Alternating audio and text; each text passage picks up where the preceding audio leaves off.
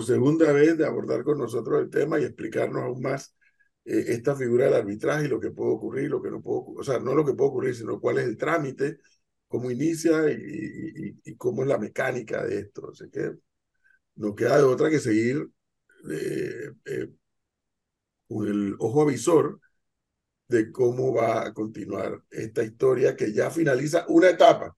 Evidentemente ahora viene otra etapa. Miguel Ángel, muchísimas gracias, como siempre, muy amable. Gracias a ustedes y que tengan un buen día. Hasta luego. Está bien. 7.50 minutos y por eso digo que hablar del día después y con quien vamos a conversar, yo debo reconocer que así como uno a veces hace juicio crítico de los políticos panameños o de la clase política panameña, pocas veces eh, los ponderamos cuando hacen las cosas que cada uno considera que ellos deben hacer. Y en ese sentido yo tengo que reconocer que José Blandón, presidente del Partido Panameñista y candidato a vicepresidente de la República en la nómina con Rómulo Rux a la cabeza, en medio de la crisis se ha tenido el, yo no sé si llamarle el valor, porque eh, ese es el costo de ser político, ¿no? El, digo el valor porque si dice A, te caen en pelonera, si dice B, te caen en pelonera, y si dice C, también te caen en pelonera, porque ese es parte del costo de ser político. Eh, y, y la pelonera te la dan tus adversarios políticos, tus detractores naturales que se tienen, y con eso se vive, y te lo dan gente que no saben si, a lo mejor ni saben ni entienden lo que tú estás diciendo, pero igual te dan la pelonera. Entonces, hablando, yo sí le reconozco que en medio de la crisis eh, dejó sentado una serie de posiciones a través de sus cuentas de redes sociales de él y del Partido Panameñista. Y uno de los temas que a mí me llamó la atención que planteó José Brando fue precisamente este que hemos estado desarrollando en la mañana de hoy. El día después la euforia, estar en contra, estar a favor, el fallo de la Corte, la ley en la Asamblea, listo, perfecto. Y eh, todos esos temas iban a concluir algún día. Pero, ¿qué hacemos los panameños después? ¿Qué sigue después de esta historia? Don José Blandón, buenos días, bienvenido. Muy buenos días, profesor, buenos días a todos. Mira, lo, lo primero que, que diría es que definitivamente el fallo de la Corte de Suprema Justicia ha sido muy claro y contundente y es producto de la movilización popular. No hay que llamarse engaño, esto es una victoria de ese despertar ciudadano, de esos miles de ciudadanos, especialmente jóvenes, que salieron a las calles a protestar de manera pacífica. Yo le atribuyo más a ellos que a los que cerraron las calles indefinidamente el resultado obtenido, pero en todo caso, yo creo que toca reconocer que, que el pueblo ha hablado claramente, en su amplia mayoría, de que no quiere minería. a partir de eso, ¿qué toca ahora? Como decíamos, el día después. Eh, lo primero que debiera darse, a mi juicio, es el levantamiento de los cierres de calles. Y lo que se estaba hablando es que lo que se quería era la derogatoria de la ley o la inconstitucionalidad de la ley. La ley, al declararse inconstitucional, se está derogando el propósito declarado de quienes estaban cerrando las calles se cumplió.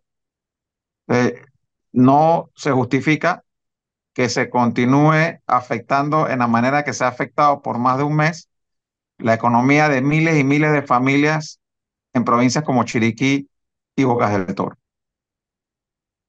Y hay que sentarse a ver, especialmente el gobierno, qué medidas se pueden tomar para mitigar en algo el enorme daño ocasionado a sectores como el sector agropecuario, sector logístico y el sector turismo, producto de todo lo que ha pasado en este mes. Eh, créditos blandos, no sé, hay que buscar los mecanismos para que empresas no cierren y empleos no se pierdan más de lo que ya se ha perdido producto de esta situación. Lo segundo que debe ocurrir es que tenemos que empezar a trabajar en el plan de cierre. Y eso no es algo que se va a hacer, lo hemos dicho varias veces, de la noche a la mañana, eso es algo que va a tomar su tiempo. Y tiene que convocarse a los mejores profesionales del país, pero también entender que tenemos que buscar ayuda fuera del país, porque aquí en Panamá no ha habido una experiencia real con cierre de minas. Las minas que se han cerrado, se han cerrado ya a la, a la maldita sea. Y, y realmente hay problemas graves todavía con esas minas por no haberse cerrado adecuadamente. La legislación panameña no establece un procedimiento de cierre de minas. El estudio de impacto ambiental habla de- del, del cierre de la mina, pero de manera muy superficial. Entonces aquí hay que sentarse a ver este tema con mucha responsabilidad. La Unión Internacional para la Conservación de la Naturaleza, la UICN, capítulo de Panamá, ha convocado una mesa de trabajo para ver esto. Entiendo que están buscando cooperación internacional, reconociendo que no hay en Panamá los profesionales con experiencia para abordar este tema, más tratándose de la mina de cobre a cielo abierto más grande de Centroamérica. No estamos hablando de cualquier minita, estamos hablando de una mina de proporciones importantes. Entonces, todo esto hay que verlo con mucha eh, responsabilidad, reitero, porque no es un proceso fácil, ni corto, ni barato. A mi juicio, parte de lo que debe ocurrir aquí es que tiene que haber, nos gusta en una conversación con First Quantum, porque ellos, como empresa que está operando la mina, son los responsables, de acuerdo al estudio de impacto ambiental, de resanar el, y ver el tema del cierre de la mina. O ellos que ocasionaron el daño deben ser quienes paguen la reparación del daño. Pero toda vez que el contrato se está culminando antes de tiempo por un fallo en constitucionalidad, aquí va a haber una discusión que ojalá se pueda llegar a un acuerdo, pero posiblemente va a ser en un pleito, en arbitraje, o quién sabe qué otro mecanismo. Porque no es solamente lo que ellos le pueden reclamar al Estado panameño, si es que le van a reclamar algo, sino lo que el Estado panameño les puede reclamar a ellos con respecto al cierre de la mina en estos momentos. Don José Blandón, Aquí hemos dicho en varias oportunidades durante la crisis, en el análisis, eh, de que la capacidad de maniobra, eh, por un lado, de gobierno se ya no existía, y por otro lado, remarcábamos la ausencia de gobierno que había desde el día uno en que iniciaron las protestas. Mi pregunta va dirigida a conocer cuál es su análisis respecto a cuál sería el rol, el papel que debiera jugar la actual administración de Cortizo cuando ya le quedan eh, aproximadamente seis, siete meses de gobierno. Dice que ellos tienen sí o sí que iniciar el proceso de cierre de la mina. Yo no veo que eso pueda decirse, vamos a ponerlo en pausa hasta julio del próximo año. O sea, entendamos algo. Ahí, por ejemplo, y yo no soy experto en esto, he tratado de, de aprender algo en las últimas semanas, precisamente pensando en el escenario en el que estamos ahora mismo. Están las tinas de relave ahí, que si no se les da el cuidado prácticamente diario y hay un accidente, eh, se fracturan esa, eh, eh, esa, esa- esas tinas, puede haber una contaminación irreversible por muchas décadas que afecten en esa área donde está operando la mina. Bueno, deme un segundo, deme un segundo, Melissa. Eh, busca en el YouTube una persona que se llama Más Arquitectura y bloqueela, por favor. Yo no puedo tolerar, o sea, ahí están hablando y cuestionando a Blandón por lo que está diciendo, pero eso que Más Arquitectura pone Blandón no se lo voy a tolerar, por favor, bloqueelo, sáquelo de la lista de YouTube. Continúen. Ahora voy a tener que ir a buscar para ver qué es lo que estaba diciendo. Ah, estupideces, pero Bueno, no, bueno, yo, mira, que yo tolero, tolero que estén diciendo, están diciendo, Blandón está desarrollando y hay quienes están diciendo, ah, no me gusta, ah, que no vas para ningún lado. Bueno, listo, está bien, cada uno dice lo que quiere. Pero ya cuando se ponen en la vulgaridad y en, la, y en el insulto, yo eso sí no lo tolero. Así que elimínelo, por favor. Siga, siga hablando. sí, bueno, lo, que, lo, que, lo que decía es que aquí nosotros tenemos que ver este tema eh, con mucho cuidado porque el tema de cierres de mina puede tomar entre 3 a 5 años y hay lo que se conoce como el poscierre, que después hay que darle un seguimiento de todas maneras a las áreas para asegurarse la no contaminación y la no afectación de las comunidades aledañas y de poder eh, reutilizar esas tierras que se utilizaron para la explotación minera para otros fines. Esto no es una cuestión que pasa de un día para otro, reitero, y una cuestión que tiene un costo y a nuestro juicio ese costo lo tiene que asumir First Quantum. Eh, ¿Cómo va a definirse eso? Eso es parte de lo que le toca a este gobierno, para bien o para mal. En los próximos siete meses todavía sigue gobernando este país Laurentino Cortizo. Entonces, él tiene que asumir unas responsabilidades con respecto a esto. Ahora, tenemos también que entender que a corto plazo, en la parte económica, el impacto va a ser negativo. Hay gente que va a quedar desempleada y es mentira que, que, que para el cierre de la mina vas a emplear la misma cantidad de gente que tenías trabajando para la operación de la mina. Entonces, ahí va a quedar gente desempleada, ahí va a haber a corto plazo, reitero, unos ingresos que se van a perder para el país y para los que eh, eran proveedores de la mina, y hay una responsabilidad de ver, bueno, qué alternativas de empleo conseguimos, qué otras fuentes de ingreso va a conseguir el Estado panameño para a mediano plazo poder sustituir lo que la mina representaba, para bien o para mal. Eso yo creo que es también parte de un debate que debe empezar en este gobierno, porque la situación económica del país está muy delicada en estos momentos. No es solamente esta discusión sobre el tema de la mina, es lo que está pasando con el canal de Panamá. Ayer Bloomberg anunciaba que una línea de tanqueros grandes había tomado la decisión de cambiar la ruta de Panamá por la ruta del canal de Suez. Y esas decisiones no son decisiones que se revierten de un mes para otro. O sea, podemos estar perdiendo clientes en estos momentos en el canal de Panamá. Entonces, todas esas cosas tenemos que sumarlo, porque la mina no está pasando en el aire. Pero Blandón, pero ustedes eh, pudieran, usted y el señor Rux pudieran llegar a ser gobierno en, después de las elecciones, o sea, en las elecciones de mayo pudieran ser electos como, como quienes quedarían al frente de, de, este país. Ustedes tendrían ya que tener en mente cómo resolverlo, porque de seguro este gobierno no va a empezar a hacer nada para resolver esa cantidad de empleos que van a quedar producto del cierre de la mina.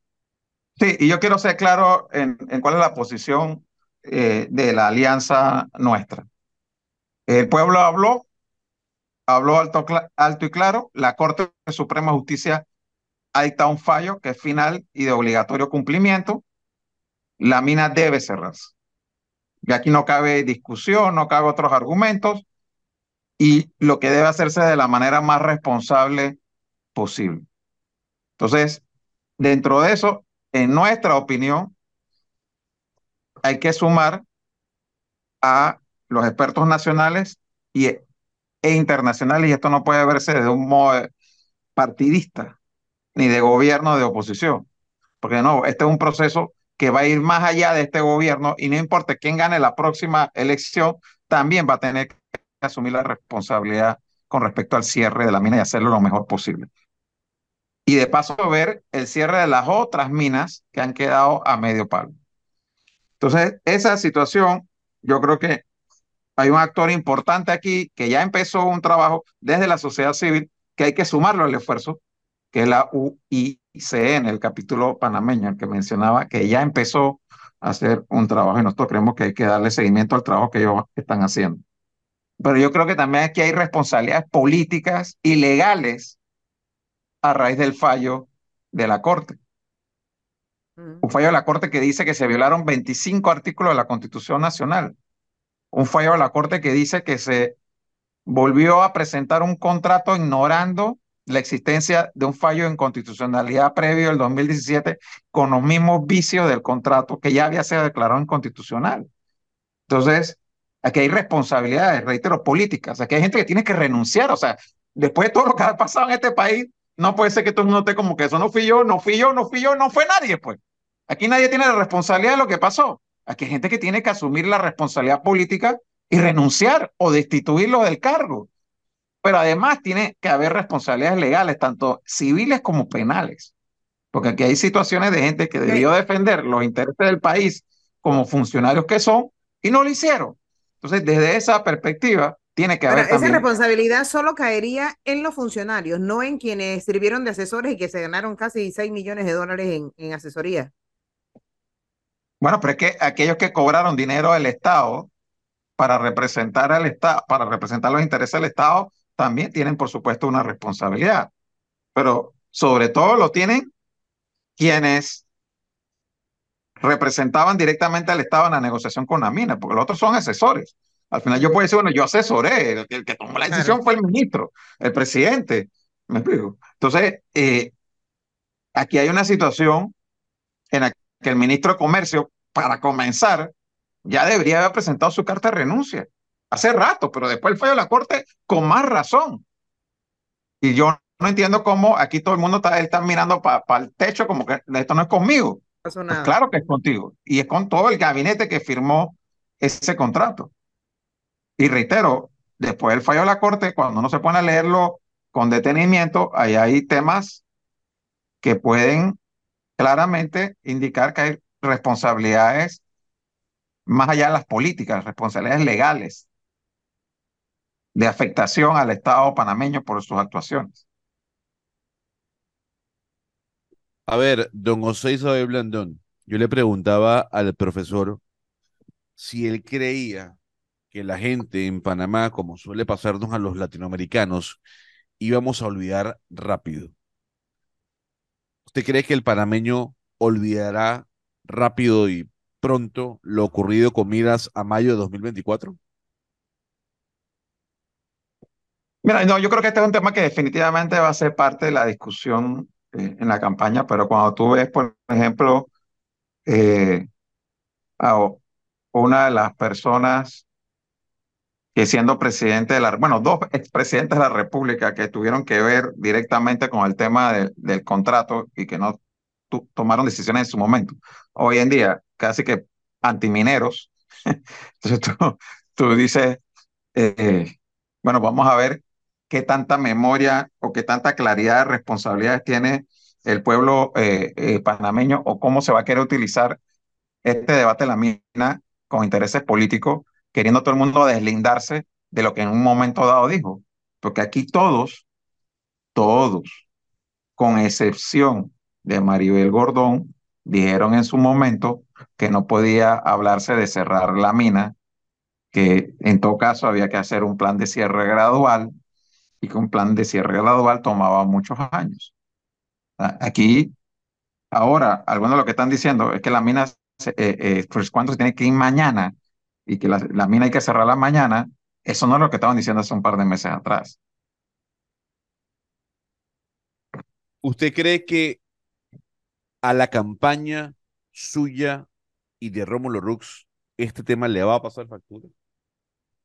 Bueno, yo creo que definitivamente afecta, no digo que no. Y hay gente muy interesada en, en, que afecte lo más posible, porque aquí ha habido una serie de mentiras que se han dicho con respecto a el rol de nuestra alianza y este contrato. Por ejemplo, hay gente diciendo que los panameñistas votaron a favor del contrato. Nosotros de siete diputados que tenemos, hubo uno sí que votó a favor. Los otros seis no votaron a favor del contrato. En el primer debate, el único, los únicos dos votos en contra fueron el de Juan Diego y el de Elías Vigil, que es panameñista. Pero eso no lo quieren recordar ni lo quieren reconocer. Aquí hubo muchos líderes panameñistas que estuvieron participando de las protestas desde el día uno. Además, de los primeros detenidos que hubo fue un, un líder del partido panameñista, Manuel Colina, candidato a representante de San Miguelito. ¿no? Entonces, eh, querer decir que aquí eh, Rómulo Rux, por ejemplo, es un candidato promina porque su firma de abogado representó, representa a First Quantum, él dijo desde un principio, y fue una de las condiciones de la alianza nuestra, que nosotros como alianza respaldábamos la aprobación de una ley de moratoria a la minería. Que el tema con First Quantum era que la mina ya existía y que había que ver cómo hacíamos con una mina que ya existía. Y que sigue siendo un problema ahora mismo, que esa mina existe. Y el problema ahora es, bueno, ¿cómo vamos a hacer el plan de cierre y cómo vamos a reemplazar en la parte económica lo que esa mina le representaba al país? Pero ya la discusión de que si la mina se mantiene o no se mantiene es una discusión para nosotros cerrada ya. Considera, claro y la corte ya habló también. Óigame, a propósito de ese, esa respuesta a la pregunta hecha, y aquí un oyente incluso me la manda y yo estaba pensando en lo mismo, dice, ¿qué va a pasar con futuras concesiones mineras de otra naturaleza? Arena, agua, piedra, cascajo y demás. Paramos todo y dependemos de suministros y proveedores extranjeros, porque la moratoria dice moratoria para concesiones de minería, ¿no? A cielo abierto. O sea, ¿qué va a pasar Sí. con las otras, con las otras formas de minería?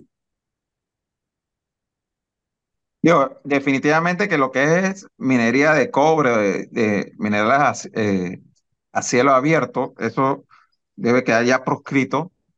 Y yo pienso que incluso en un eventual cambio constitucional debe tocarse ese tema a nivel de la constitución, pero sí hay otro tipo de explotaciones mineras que no pueden eh, parar, ¿no? Todo lo que se necesita para construcción de casas, carreteras y demás.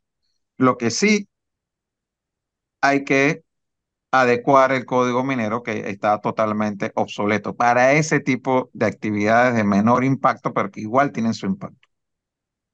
Oiga, yo le quería preguntar, usted mencionaba hace un rato al diputado Elías Vigil, que es panameñista y que votó en contra del contrato minero, pero él también hizo serias denuncias sobre de que la mina habría pagado 1.5 millones a los diputados que aprobaron, eh, que firmaron, sí, que aprobaron el contrato. Eh, usted que es panameñista, igual que él, o sea, no, no ha conversado con él si eso fue verdad o no, porque como que lo dijo así suelto y eso ha quedado en nada. Bueno, mira, sí lo conversamos y en medio que efectivamente él se mantenía en que había habido plata en el primer debate. Eh, como yo recuerdo, él no dijo que fue la mina específicamente, pero sí que había habido plata por la aprobación del, del, del contrato. No, no recuerdo que él haya dicho que la mina, pues, se puede entender que la mina, el gobierno, Ah, cualquiera de los dos. contrato. Ujú. Sí, sí, pero como recuerdo, no dijo específicamente la mina, ¿no? No, Bueno, no lo le que haya puedo sido es dar más grave. detalles porque nosotros lo que sí se le preguntó, sí se le preguntó fue, oye, eso que tú dijiste, y dijo, no, eso es tal cual lo dije, pero de ahí para adelante, pues le tocaría a él dar más detalles, ¿no? Eh, no me más que lo que él dijo. Usted, usted lo acaba de mencionar a una, a una respuesta de la pregunta que le hizo Gonzalo, pero se ha puesto sobre la mesa lo que usted acaba de decir hace instantes en torno a que habría un supuesto conflicto de interés entre Rómulo Rux por trabajar para la firma de abogados que asesoró a, a la mina First Quantum. ¿Usted ha conversado con él sobre este tema? Sí, nosotros hemos conversado, como te dije, cuando nosotros hicimos la alianza, fuimos bien específicos, yo lo dije en varias entrevistas, que nosotros coincidíamos en muchos temas, pero que había algunos temas en los que no coincidíamos, que no íbamos a coincidir en el 100%, y que uno de los temas en los que no coincidíamos era el contrato de la mina. Pero que, sin embargo, con respecto al tema minero en particular, sí estábamos de acuerdo en que el país tenía que aprobar una ley de moratoria a la minería, ley que ya aprobó la Asamblea, pero que nosotros teníamos el compromiso al llegar al gobierno de proponerla y aprobarla. ¿No? Entonces, aquí no es un tema de que se está a favor de la minería en general, había un tema que había una preocupación de qué pasaba con la mina que ya existía y que estaba operando. Con el fallo de la Corte se deslinda esa preocupación, porque aquí ya no hay discusión que dar. O sea, aquí esto no, no es que si se quedan o no se quedan, se van. Es que ya salió un fallo de la Corte. Entonces, lo que hay es que ver cómo cerramos esto y cómo lo cerramos de la mejor manera posible, entendiendo que ya la mina no, no tiene sustento ni legal ni constitucional. ¿Pero Si es que alguna considera que, que el señor Rux tiene un conflicto de interés respecto al tema minero en- por haber participado de esta firma de abogados? Yo creo que definitivamente él lo ha sido muy claro en decir que cuando ganase la presidencia de la República, él se distanciaría inmediatamente, se saldría eh, eh, de Morgan y Morgan, por lo tanto, para no tener ese tipo de conflicto de intereses. Pero es que el tema de la mina ya es un tema muerto, Eh, Leonardo. Ya, ya, ya aquí hay que ver el, el cierre de la mina, punto. Aquí no hay otra opción. Aquí no hay, aquí vamos a ver cómo revivimos el contrato. El contrato está muerto, ya no existe. Se finí. Ahora, ahora usted mencionaba, don José Isabel Blandón, el proceso de cierre. Proceso de cierre que puede durar dos, tres, cuatro y hasta incluso diez años, como ha ocurrido en otros países. Y cuando se le pregunta a los candidatos o miembros de la actualidad política que estaban en contra del contrato, ¿qué hacer con los 2.000, 3.000, 4.000? Porque todavía no está claro el número de trabajadores afectados de manera directa con esos puestos de trabajo. Siempre se habla de, bueno, hay que meterlos en el sector formal. Bueno, pero ¿qué sector? El, el Estado tiene que asumir esos puestos de trabajo como le pregunto a usted, si llega a ser usted el vicepresidente escogido por el pueblo, lo más probable es que usted le toque parte de ese problemita. José Isabel Blandón diría que esos puestos de trabajo que se van a perder por el cierre de First Quantum tienen que ingresar directamente a la planilla estatal. No, si nosotros tenemos que ver cómo bajamos la planilla estatal, no seguir aumentándola. Claro, O sea, ¿y cómo hacemos aquí- entonces de tan fácil para chasquear los dedos y decir, esta gente sale? que, es, que no es, es que no va a ser así, Gonzalo, que esto no es cha- chaquear los dedos y ya, y por eso es irresponsable decir, no, no, esto no, no hay problema, eh, eso, no, digamos que no son siete mil, digamos que hay varios extranjeros, pero, pero fácilmente son cuatro mil, cinco mil personas que trabajan directamente, más los que trabajan indirectamente. Ya, de nuevo, aquí nadie está hablando de, de salvar la mina, ya hay un fallo de la Corte, el pueblo habló, no quieren minería, hay que cerrar la mina. Ok, cerrada la mina, eso significa que el impacto inmediato del cierre de la mina a corto plazo va a significar que mucha esa gente va a perder su empleo, tanto los que trabajaban directamente como los que indirectamente dependían hoy de la mina. Eso es una realidad, ¿no? Y eso no se va a resolver ni en una semana, no es que la próxima quincena ya van a estar cobrando en otro lado. Entonces, esa realidad va a tener su impacto en los próximos meses de aquí a la campaña, por lo menos, porque le va a tocar principalmente al próximo gobierno ver qué actividades económicas se van a apoyar, se van a impulsar para que puedan generar empleo.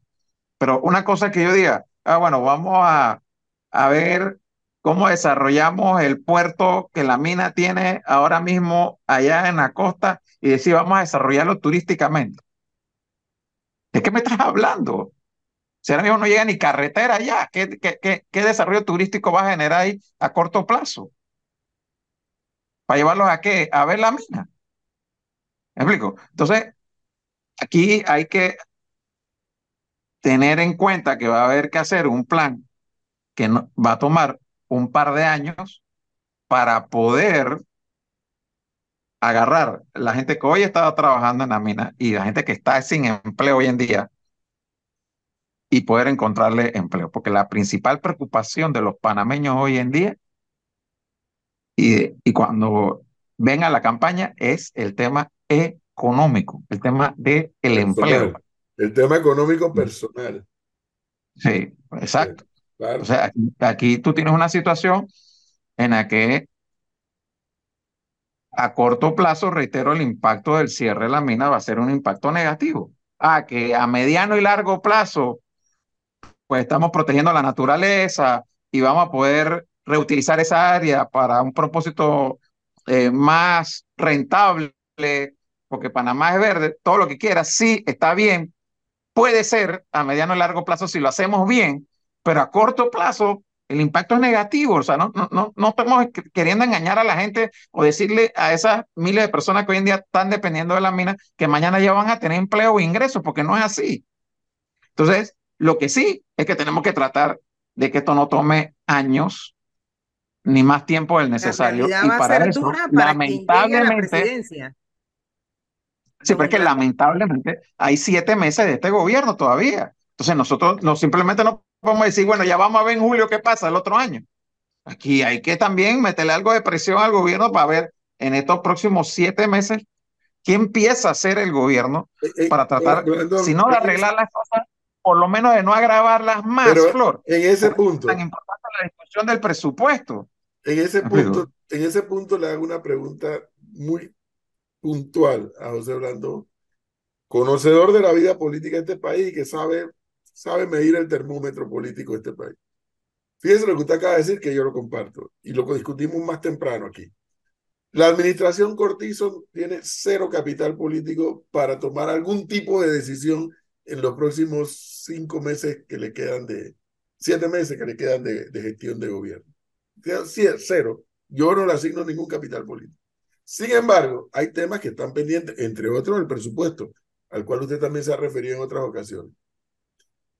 Pero aquí hay una pregunta clave. ¿Y qué pasa? ¿Qué pasa?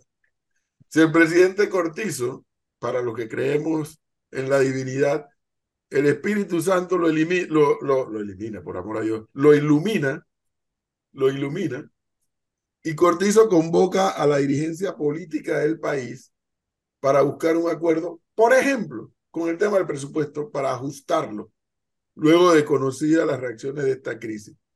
¿Ve Blandón posibilidad de que la clase política, en este caso los opositores, concurrieran a, ir a buscar una especie de consenso sobre el presupuesto o sobre uno o dos puntos más? ¿Ve eso viable? Mira, no lo veo fácil, pero yo sí creo que es viable si hay la voluntad. O sea, yo, yo, yo lo que le recomendaría al presidente Cortizo y al PRD es primero asumir la realidad, su realidad. No hay ninguna posibilidad de que el PRD gane esta elección. Ninguna. Cero. Entonces, partiendo de esa realidad, que el presidente Cortizo, que ha dado a entender con mucha claridad que su aspiración es que su legado sea reelegir al PRD y que Gaby Carrizo sea el próximo presidente, tiene que entender que ese ya no va a ser su legado, que se olvide de eso. Entonces, él puede tratar, y ojalá lo hiciera, de elevarse frente a esta situación de crisis y preocuparse en estos siete meses de dejar un legado. ¿Y cuál pudiera ser el legado? Por ejemplo, hombre, voy a dar los primeros pasos para el cambio constitucional que este país requiere. Vamos a ponerlo de la quinta papeleta, que el país decida el día de la elección si quiere o no quiere una constituyente. Dos, como digo, el, el tema del cierre de la mina. Por amor de Dios, que no se le ocurra poner el tema del cierre de la mina en manos del ministro de Comercio actual o del ministro de Ambiente actual. O sea, eso no va a tener ninguna credibilidad. Por eso es que los tiene que sacar si no renuncia y buscar gente que a lo mejor no va a ser del PRD, lo más seguro no va a ser del PRD, pero ponerles con la única responsabilidad de trabajar los próximos meses en el tema del cierre de la mina y sumar a ese esfuerzo. Ya he dicho, yo no he tenido ninguna conversación con ellos aún, pero cuando fui alcalde, la alcaldía de Panamá se metió en la UICN y yo creo que es una instancia seria que puede servir como plataforma para que de una manera eh, lo más objetiva posible, lo más técnica posible, plantee al país una hoja de ruta para el cierre de la mina en Donoso. Y el tema de la caja del Seguro Social. Y el tema del canal y los embalses. esos son temas que ojalá el presidente pudiera sentarse con las distintas fuerzas políticas, económicas del país y decirle, señores, dediquemos estos meses a ver cómo le dejamos las cosas lo más ordenadas posibles al próximo gobierno. Perdón, José Isabel Blandón, eso usted y yo sabemos que no va a ocurrir. Eh, y no va a ocurrir por cómo ha actuado el gobierno a lo largo de estos cuatro años y medio, ¿no? Tanto sí que dejando esta discusión ya cuando la campaña electoral, entre comillas, está a punto de comenzar. Y hacia ese punto voy a ir. Aquí hablamos con Juan Diego Vázquez hace cuestión de dos días y él decía, lo primero que hay que hacer claro es con la población y decirle a la gente, nos tenemos que poner los pantalones, porque lo que viene económicamente para Panamá no pinta para nada color rosa. Tenemos la situación del, Seguro Social, tenemos el fenómeno del niño afectando directamente al canal de Panamá, tenemos una deuda pública altísima, tenemos un déficit que no baja y que premeditan que baje dentro de tres años, tenemos el cierre de la mina. Oiga, usted como candidato a vicepresidente, ¿qué cree que debe hacer quien llegue a la silla en el Palacio de las Garzas una vez tome el poder con todo este problemita que se le plantea al país? Tiene que predicar con el ejemplo para ganar credibilidad y eso significa ajustarse los cinturones, o sea, reducir a, a lo mayor posible los gastos, sobre todo los gastos superfluos, eliminar cualquier tipo de prebendas y demás que puedan tener los altos funcionarios para poder exigirle sacrificio al resto del país. ¿Me explico? Porque los meses y años que vienen no van a ser para nada fácil. En eso coincido totalmente. No escuché a Juan Diego, pero coincido totalmente con lo que me estás planteando, si eso fue lo que dijo. O sea, aquí va a venir, va a venir unos años bastante complicados, donde no va a haber, tú sabes, la bonanza económica que pudo haber en años anteriores, ni el exceso de presupuesto aquí va, para actuar con responsabilidad va a haber que ser casi espartano en, en el servicio público, ¿no? Me explico, de manera tal de poder tener la credibilidad de hacer los cambios que el país va a requerir hacer. Pero de nuevo, yo no quiero perder la esperanza, fíjate, porque eh, la presión ciudadana hizo posible cosas que uno no pensaba que iban a ser posibles hace unos meses atrás. Entonces, esa misma presión ciudadana puede hacer posible que el gobierno y el presidente Cortizo reaccionen, ojalá.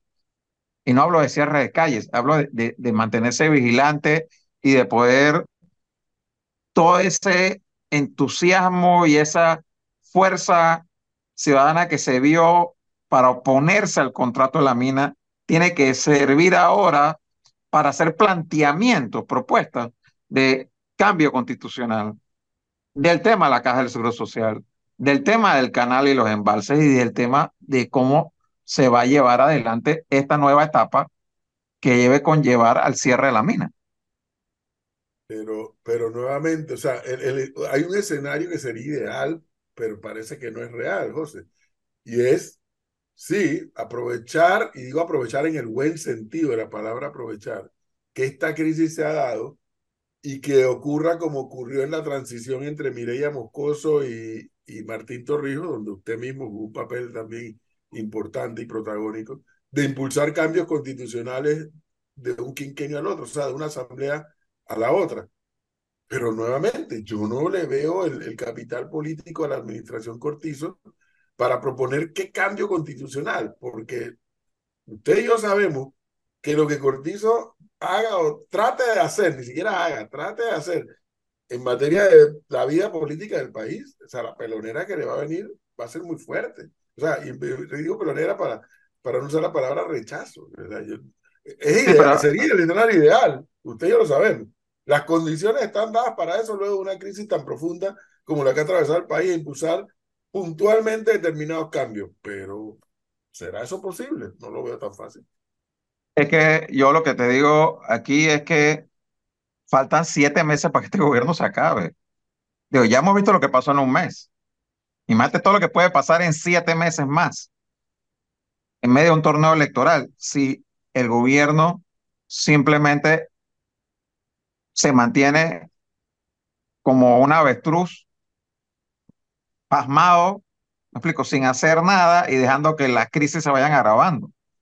Si nosotros, por ejemplo, con el presupuesto de 32 mil millones que se dice que se iba a presentar, que ahora el, el, ministro de Economía dijo que no, que lo iban a reducir, pero para reducir puede ser que presenten un presupuesto de 30 mil millones. y, sigue siendo inflado, ¿sí? Sí, entonces digo, hay que ver realmente qué es lo que van a presentarle, porque ellos quizás no puedan mejorar las cosas, pero las pueden agravar en estos siete meses. ¿ah? ¿Me explico? Entonces, perdona que la expresión que voy a usar, pero a veces uno dice, mira, si no vas a ayudar, por lo menos no me jodas. ¿Me explico? Entonces, aquí hay que tratar de que el gobierno no haga más trastadas la que ya ha hecho en los próximos meses. Y eso implica de parte del presidente Cortizo, precisamente porque no tiene capital político, la única manera de tratar de conseguir algo de capital político es buscar el acercamiento con las otras fuerzas políticas y que no sea una cosa que él está planteando, sino que es el producto de un acuerdo. Y dentro de eso, reconocer que hay otros actores que han surgido de la protesta ciudadana que no son necesariamente los actores que son candidatos a la, a la presidencia de la República para esta elección.